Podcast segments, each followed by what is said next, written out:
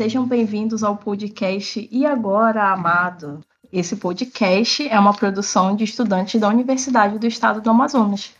E no episódio de hoje, eu, Lídia, e se você não sabe quem sou eu, sinal de que você não está ouvindo os outros episódios.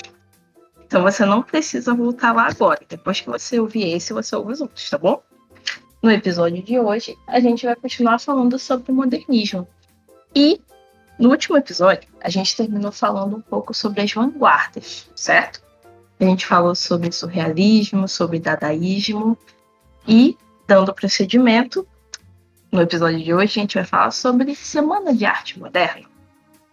Então, a gente poder falar um pouco sobre isso, aliás, antes de falar um pouco sobre isso, sem esquecer as nossas amigas aqui que vão falar com a gente hoje, a gente tem que lembrar que temos convidadas, que é a Demétria e a Francis. Olá, meninas. Oi, oi, gente. Oi, Lígia. Achei que você ia esquecer da gente. Não, que isso, que eu me empolgo, né? eu tô muito feliz de estar aqui novamente com vocês. É, e como sempre, eu espero que a gente tenha uma conversa muito legal e muito criadora. Oi, oi, boa noite. É sempre muito bom estar aqui. Espero que seja muito proveitoso para todos. É sempre muito bom estar na companhia, ainda que remota, das minhas amigas Francis e Lígia. E temos um conteúdo muito bom preparado para vocês hoje. Então aproveitem, se divirtam e aprendam, como eu sempre falo. Então, bem-vindos. Bem, a Francis bem falou que eu quase atropelei esse momento da apresentação, porque, né, ficamos animados aqui quando se fala de modernismo vocês logo vão perceber o porquê. Então, a Semana de Arte Moderna foi o seguinte. Lá no começo do século XX, além de os artistas e os intelectuais da época, a gente começou a ter uma inquietação, assim, no cenário artístico, né? Em relação a esse academicismo que estava sempre presente nesse cenário. E, bem, boa parte desses artistas, eles passavam muitas temporadas na Europa, né? onde os grandes sempre estão. Brincadeira, gente, olha, o sempre. Mas eles passavam grandes partes dessas temporadas na Europa e onde os movimentos de vanguarda floresciam. E vocês vão lembrar, porque vocês vão ter ouvido o episódio anterior, e lá a gente fala desses movimentos de vanguarda, tá? Então, caso faça sentido, ouça lá, depois volte aqui. E assim, esses movimentos chegaram no Brasil, através desses artistas e desses intelectuais que vinham da Europa. E a gente não pode deixar de falar do Maranhense Graça Aranha, que também era imortal da Academia Brasileira de Letras, que viveu muitos anos na Europa. E ali ele ficou bem a par desses movimentos de vanguarda, né? principalmente recebendo ideias do francês Apollinaire. Inclusive, foi o Graça Aranha que programou essa Semana de Arte Moderna e que deu esse título ao evento, encabeçando o evento em si. Né? E o que, que foi a semana em si? Era um evento realizado por intelectuais e por artistas e aconteceu no Teatro Municipal de São Paulo entre o dia 13 e o dia 17 de fevereiro de 1922. Encabeçado pelo próprio Aranha, como eu disse. E você deve estar pensando, quem bancou essa semana? Né? Quem bancou esse evento? Foi, segundo Alfredo Bose, o escola financeiro e mundano da sociedade paulista mesmo as pessoas mais afortunadas que ajudaram a, a financiar a Semana de Arte Moderna, que foi realizada ali no Teatro Municipal, como a gente já comentou.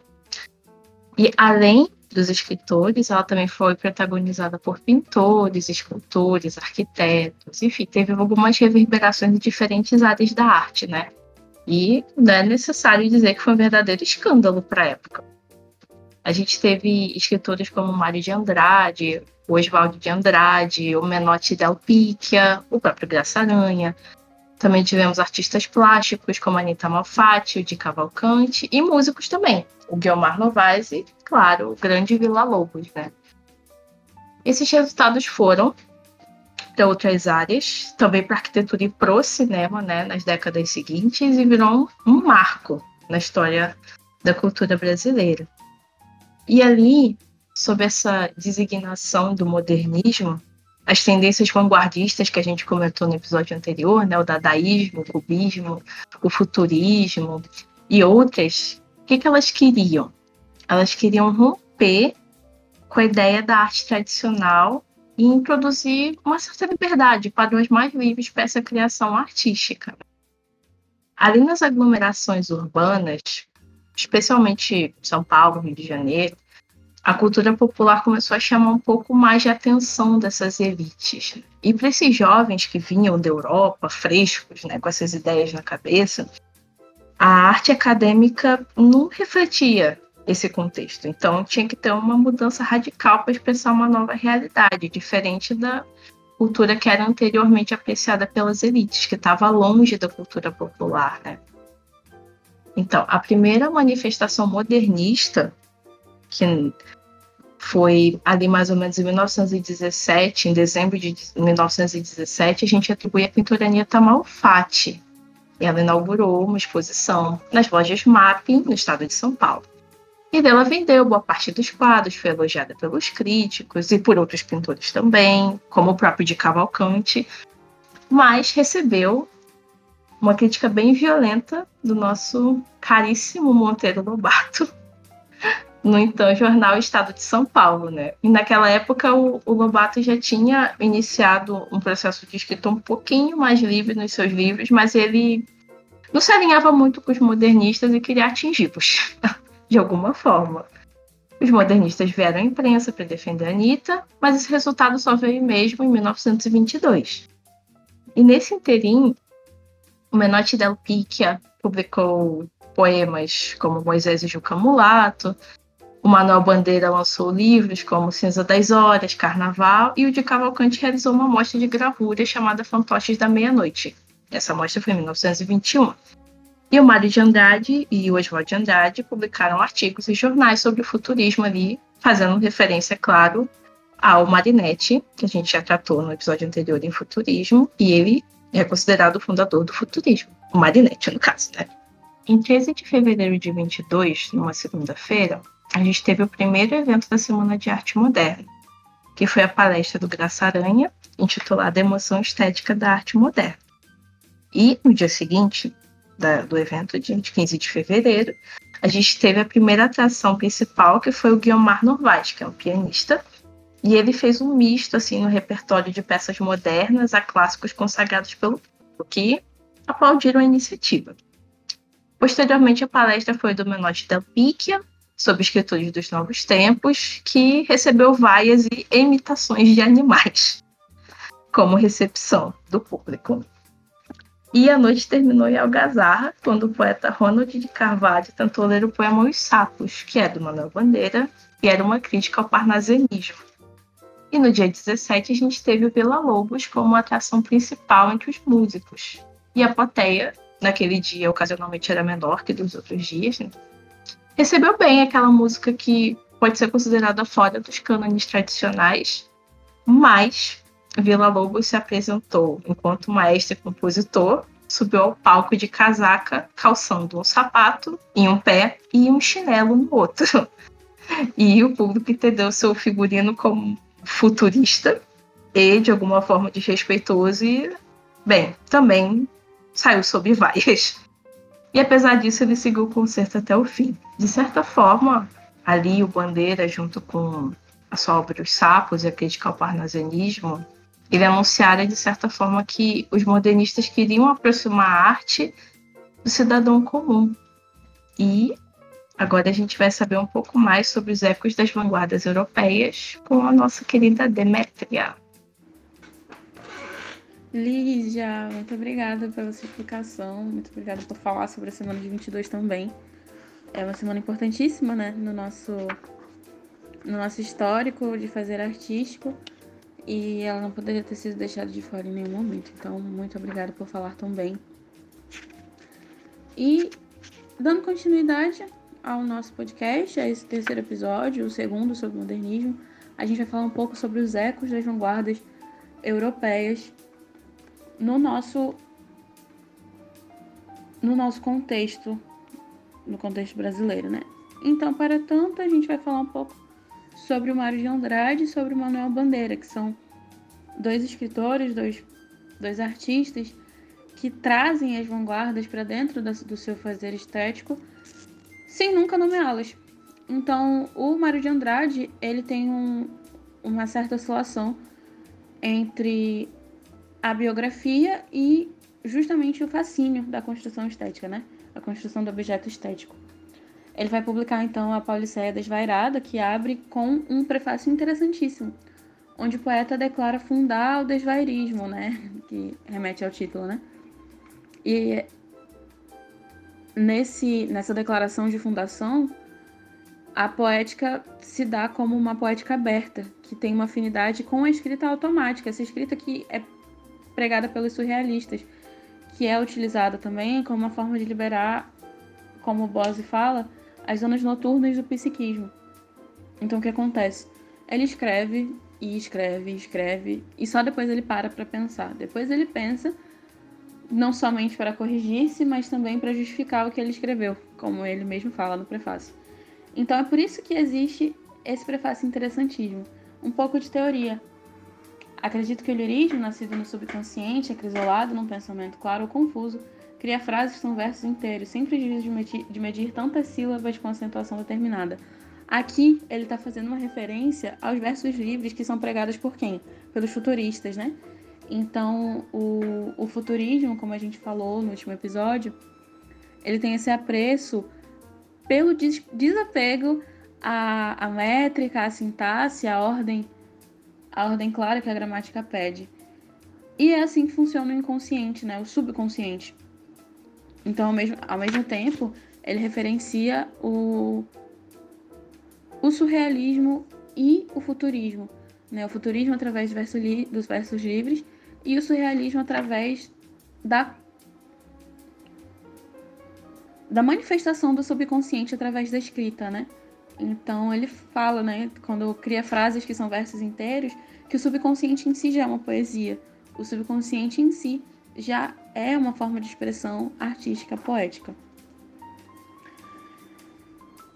Então, desse modo, o, não, não somente o surrealismo e o futurismo estão sendo abrangidos, mas também o cubismo, né? O cubismo ele vai tratar da, da deformação, da, de pegar formas e tirá-las do seu lugar de origem e recolocá-las em outros a ponto de fazer uma nova figura, né? E aí, por conta disso, o, o Mário de Andrade vai trabalhar com essas três formas de fazer artístico, né? O cubismo, o surrealismo e o futurismo, e como eu falei, sem nunca mencioná-los, sem nunca dar nomes, sem declará-los. Então, não é necessário que, que seja dada ênfase a esses, a esses títulos, mas utilizá-los. E nisso encontra-se um grande poder artístico, né? De muito mais do que dizer-se futurista, dizer-se surrealista, mas apropriar-se daquilo de bom que tem nesse processo. Então, o Mário vai falar que escrever arte moderna não significa representar a vida atual e muito menos uma vida projetada à frente. Então não significa falar de, de máquinas e de cinema e de guerras e, como ele mesmo fala, de representar a vida atual no que tem de exterior, automóveis, cinema e asfalto. Então, se essas palavras aparecerem no seu, na sua construção, não é porque elas são aquilo de moderno, mas é porque eles se inserem. Isso está inserido no contexto e é, e é aí que está a modernidade. Uma outra coisa interessante que ele fala, por conta daquilo que eu comentava sobre a deformação, é que a arte não tem essa, essa finalidade e nunca terá a capacidade também de reproduzir fielmente a natureza. Então, ao passo que a gente tem o realismo que busca falar da realidade, no modernismo do Mário de Andrade, a gente tem esse desapego ao realismo, né? A gente tem esse comportamento antinaturalista também. Então, ao mesmo tempo que ele é moderno, então por ser moderno, ele vai falar daquilo que de certa forma é contemporâneo, né? Então, se o automóvel é contemporâneo, se ele está na sua na, seu, na sua composição estética, é porque ele tem razão de ser. E, e ele conclui, né, que nós somos, nós aqui, os modernistas, na realidade, os primitivos uma era nova, né? Então eles são ponto de partida, eles são ponto de partida dessa construção moderna da arte e de certa forma da identidade brasileira, né? Mário de Andrade ele vai falar, ele vai escrever o Macunaíma, grande Macunaíma, o herói sem nenhum caráter, que vai tratar da identidade brasileira, mas que também é uma mistura do, do real, daquilo que é tocável, daquilo que é palpável, com aquilo que não tem sentido algum, que não tem razão de ser. Né? Então, Mário de Andrade, ele é ao mesmo tempo em Macunaíma, né? É uma lenda, é uma épica, uma lírica, uma épica lírica, desculpa, mas também é um estilo de crônica porque é um livro engraçado, é uma história engraçada, é uma história cheia de cheio de tiradas, sabe, né? O próprio ai que preguiça, tão característica do, do Macunaíma é uma tirada. E mas ele também é uma paródia. Ele tem também uma uma crítica enraizada. Então, Mário de Andrade, ele tem essa capacidade e essa propriedade de se fazer moderno, não pelo seu desprezo àquilo que é antigo, como os, como os futuristas vão fazer, né? Ele não se desliga totalmente das artes clássicas, porque ele entende o poder, mas ele também não se apega a isso, ele não se firma nisso. Então ele tem, como eu estava falando, né? Acho que uma, uma coisa que fica da sua construção é justamente essa passeada que ele dá entre uma um tipo de fazer estética e outro. Então ele se apropria do futurismo, ele se apropria do surrealismo, ele se apropria do cubismo, né? Então o cubismo na escrita, como, como, como isso seria imaginado? Eu, eu tinha muita dificuldade de observar isso. Até ter contato justamente com o Mário de Andrade, estudar sobre Mário de Andrade e ver a recolocação das formas, né? a deformação abstrata. Então a gente rompe o molde clássico da arte acadêmica e transforma em arte moderna, uma arte que firma, uma arte que fica posteriormente. E aí, como eu falei, também a gente vai tratar um pouquinho do Manuel Bandeira. Ele que tem uma, um grande reflexo do Mário de Andrade no seu fazer poético, eles dois, eles dois trocavam cartas, né? Então, eles têm um diálogo muito interessante. O Boss, inclusive, fala que muito de sua obra, com certeza, vem dessa, desse convívio, né? Desse convívio intelectual com o Mário de Andrade. Então, Manuel Bandeira, ele se faz um, um nome muito importante, porque ele, assim como Mário de Andrade, ele não se intitula surrealista, ele não se intitula futurista, ele não se intitula cubista, como a gente estava falando, mas ele é ele é muito feliz na utilização dos versos livres. É um dos melhores poetas do verso livre em português. Então, ele se apropria muito bem disso e, e, e de certa forma, de certa forma não, e se faz um grande modernista por conta disso também, né? Ele então ele não, ele não cai no, no fazer poético político, né? Ele vai pro campo do erótico, ele tem uma pegada pós-romântica, né? Ele no poema Não Sei Dançar isso fica um pouco claro e no Pneumotórax também. E já em Flor de Todos os Tempos, ele já começa com um outro tipo de discurso, ele vai caminhando para esse carinho com a mulher, com, com a pessoa feminina, né? E, e caminha para esse lado mais erótico, né? Então ele sai um pouco desse campo desse campo de, de construção política, ideológica, ao campo da identidade. Então ele não vai tratar sobre a identidade, mas ele vai se fazer um nome que, que contribui para a nossa construção, né? ele trabalha com esse, um desses poemas que eu falei tem um tom muito sutil, então não fica não fica claro que ele é um poema erótico, não fica explícito o que é, mas é que é justamente o madrigal do pé para a mão. Ele fala assim: teu pé será o início ou é fim? É as duas coisas do teu pé. Por quê? Os motivos são tantos. Resumo-os sem mais tardanças. Início dos meus encantos, fim das minhas esperanças. Ele. Aqui ele não tá usando o verso livre, né? Porque o que acontece com ele é que à medida que ele vai crescendo no fazer poético, ele vai retornando um pouco para essa construção rítmica, construção mais harmoniosa e para as rimas, né? Então ele acaba não conseguindo se desligar por completo, mas ele tem sim os seus poemas cujo cujo caráter é livre, né? Um desses poemas é justamente o Não Sei Dançar, que tem essa essa característica de desligamento com o romantismo, né? Ele tem uma coisa muito legal que o Bose fala que o, o Bandeira ele vai dialogar com o adolescente mal curado da tuberculose que persiste no adulto solitário que olha de longe o carnaval da vida e de tudo faz matéria para os ritmos livres e ser obrigado ao distanciamento. Na verdade, ele não dialoga com esse jovem, ele é esse jovem, ele mesmo se faz o jovem cujas sequelas da, da tuberculose ficam, ficam marcadas no seu fazer, no seu fazer artístico, né? Então, como a gente sabe, e se, e se não sabe, a gente conhece agora, o romantismo foi marcado por isso, né? O mal do século, que foi a tuberculose, que tirou a vida de muitas pessoas, não só dos artistas. Então, tem esse retrato né, na poesia. Então, eles conversam entre si, e eles dialogam entre si, e eles se refletem um no outro, por conta dessas características de apropriação, de, de realmente pegar as características de, um, de uma vanguarda e trazer para sua construção estética sem nunca nomeá-la. E isso é uma das coisas mais, mais interessantes dessas construções. Então, eu espero que tenha ficado compreensível, espero que tenha ficado mais mais entendível esse essa construção que reflete, que é reflexo, né? Então, não se esqueçam dos ecos.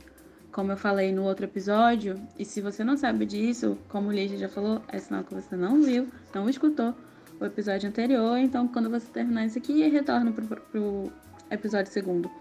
Então, como eu falei, a literatura, antes de mais nada, ela convive consigo mesma. Então, ela se interliga, ela é interlinear. Então, um período literário sempre vai dialogar com o outro. Tanto de forma cronológica, porque ele não tem uma marcação de. O modernismo foi do dia 1 de janeiro de 1922 até o dia 31 de dezembro de 1945 é uma marca que perdura e é uma marca que está sempre transcorrendo, dialogando, indo e voltando. Então isso é uma coisa que precisa ficar muito bem, muito bem explicada e não pode haver dúvidas. A literatura ela não morre, ela se transforma e, e ela se multiplica também, né? Então existem vários fazeres literários e vários fazeres artísticos e a literatura dialoga com as outras artes também. Então Acho que nisso reside também a característica do modernismo, de, de ter os ecos de, de formas de pensar tão, tão diferentes, né? O futurismo que se desliga do neoclássico, do clássico, se desliga completamente, ou tenta se desligar, juntamente com o cubismo que, que pega tudo, tira do seu lugar e se reconstrói. E, enfim, eu passo agora a palavra para Francis. Então, é, como a Demétria falou, o modernismo brasileiro tem essa ligação com as vanguardas europeias. A gente não pode negar que essas produções brasileiras elas foram tocadas pelas vanguardas europeias, sobretudo uh, produzidas ali na França, né? Então, como a Lígia falou inicialmente, esses artistas brasileiros eles passavam muito tempo fora do, é, fora do Brasil, né? Então, eles passavam muito tempo na Europa e eles vinham trazendo novidades para o Brasil. É, mas não apenas como uma forma de incorporar essas ideias às produções brasileiras. Não era isso. Os autores, a gente não pode dizer simplesmente que os autores foram influenciados pelas vanguardas ou pelas produções é, da Europa. O que existiu foram ecos. Então, a gente pode dizer que existiram ressonâncias estéticas nas produções brasileiras. Então, dentro de um período a gente pode dizer que estava estagnado, um período de inatividade mesmo, são, esse, são esses autores como o Mário de Andrade, o Oswald de Andrade, o Manuel Bandeira, o Drummond, que vão trazer uma literatura mais radical, né? Uh, o próprio Graça Aranha, que foi uma figura importantíssima no, no, modernismo brasileiro, fala que a remodelação da estética do, da, da, literatura, da arte do Brasil, foi iniciada na música de Vila Lobos, na pintura de Di Cavalcante, na pintura de Anita Malfatti, e que elas, essas produções seriam a libertação uh, da arte, porque essa arte, segundo ele, corria alguns perigos, e os perigos é, que cercavam essa arte eram o próprio arcadismo, era aquela arte imperialista que a gente citou no segundo episódio, era uh, o próprio academicismo que a Lígia também citou, né? Então, uh, essas, essas, essa arte, ela seria, assim, o ponto que libertaria né? a, a arte de todas essas ameaças. Então, a Semana de Arte Moderna foi a consolidação desses grupos. Esses grupos eles tinham certos interesses intelectuais em comum, eles tinham uma certa curiosidade e eles também tinham certo poder aquisitivo, porque eles poderiam matar essa curiosidade, é, eles poderiam viajar para a Europa, para Europa, é, para matar essa curiosidade, né? Então, a semana foi o ponto de encontro desse grupo. Foi ali um momento de consolidação, então, a, a gente, como a gente bem lembrou, né, da Anitta Malfatti, que já teve as críticas, né, Monteiro teve as críticas em relação à Anitta, então isso acabou dando, antes da própria semana, um certo relevo para esse grupo. Né. O, então, reforçando que é, a gente não pode apenas falar né, dessa, dessa, influ, dessa influência puramente por influência, o próprio Mário de Andrade e o Sérgio Barque de Holanda, eles negam a existência de um, de um futurismo paulista, né? Porque o Mário já foi chamado de futurista paulista e ele nega uh, que isso seja ele, ele fala que isso não é verdade. Então, é, paralelamente a essas obras, a essas produções, com o objetivo de, de explicá-las mesmo, de justificá-las, uh, de trazer uma maior compreensão sobre essas obras, sobre a estética dessas obras, os, os modernistas eles é, lançam revistas e lançam também manifestos. Também era uma forma é, que existia né, para para dar conta de toda essa experiência literária que foi o modernismo, inicialmente até um pouco irracional, podemos dizer assim, mas que teve a sua importância. Então, para dar essa explicação, eles criavam os movimentos, né, criavam dentro dos movimentos os manifestos e publicavam nas revistas que também eram criadas por eles. Então, a gente teve, em 1924, por exemplo, o movimento Fal Brasil, do Oswaldo de Andrade e da Tarsila, que eram pautados num primitivismo que o Bose vai chamar de primitivismo anarcoide, né?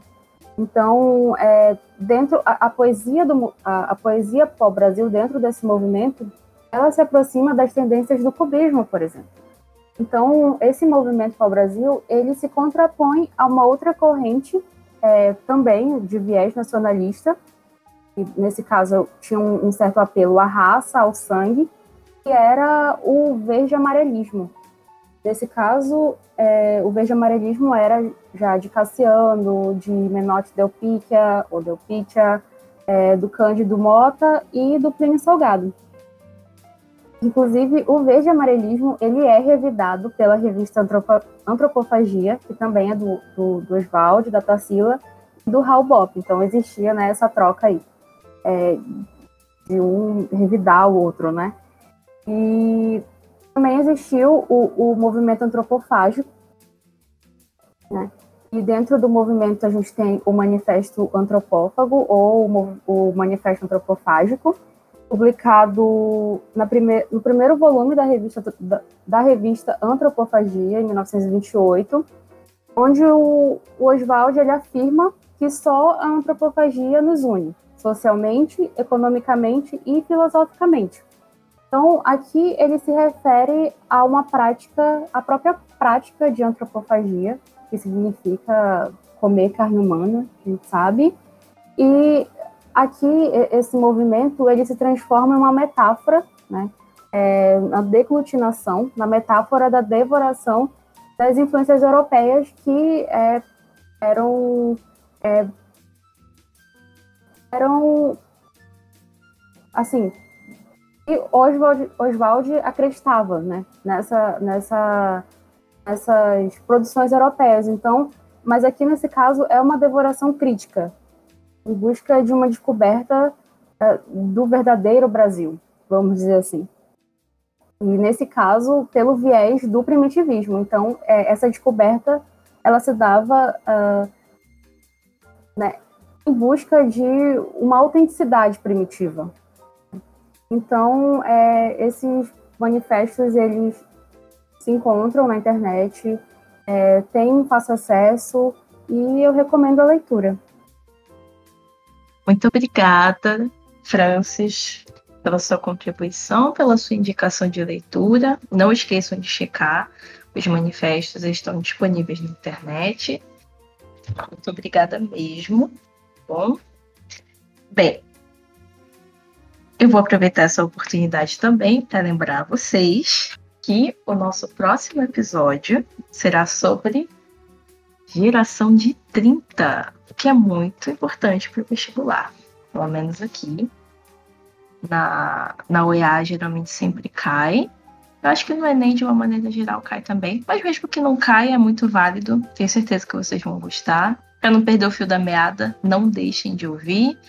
Lembrando sempre que os nossos próximos episódios é, provavelmente vão contar com a minha presença como apresentadora do episódio, mas que a gente tem uma super equipe de outros amigos, né, que também nos ajudam, fazem várias contribuições sobre assuntos diferentes. A gente vai ter episódios sobre Dois Irmãos do Milton Ratum, sobre Clube da Madrugada, sobre Bem, sobre várias outras coisas. Sobre o Alto da Compadecida também. Estou aqui olhando na minha planilha, porque nós somos muito organizados.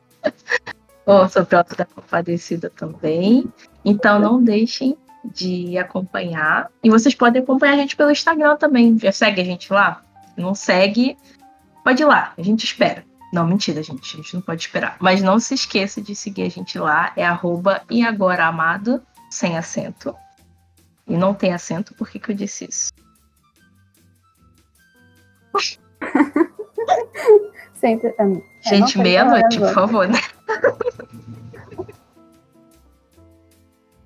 A gente tá gravando isso tarde, gente. Então valorizem o nosso trabalho. Eu sempre vou falar. É, isso. e agora, amado, sem interrogação. Acho que foi isso que eu quis dizer.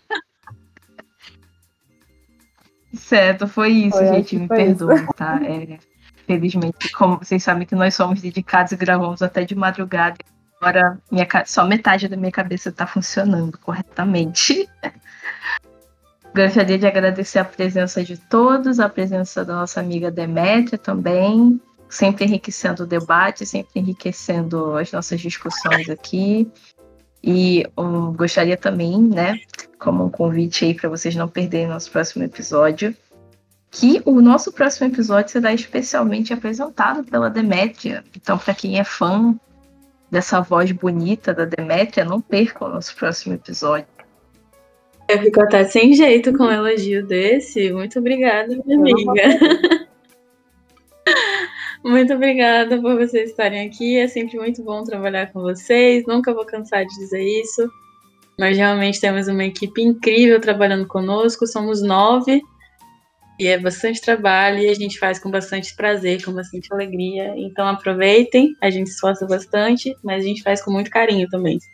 Então, muito obrigada, Lígia, muito obrigada, Francis. E a gente se vê já já. Ou melhor, a gente se escuta já já. Obrigada, meninas. Muito obrigada. Eu agradeço mais uma vez pela oportunidade é, de estar aqui gravando depois das meia-noite esse podcast. E como a Demetra falou, é bastante trabalho, mas a gente faz com carinho. E até o próximo episódio. Muito obrigada, meninas. Isso é verdade, a gente faz com muito carinho, muita dedicação, até de madrugada, porque arte e educação não podem parar. Tem que ser a única instituição que continua funcionando em, em pleno vapor por aqui. Tá certo? Continue acompanhando a gente. Esperamos vocês no próximo episódio. Acompanhe a gente no, no Instagram também. Divulgue para os seus amigos, na sua escola, na sua faculdade. Vemos você no próximo episódio. Até!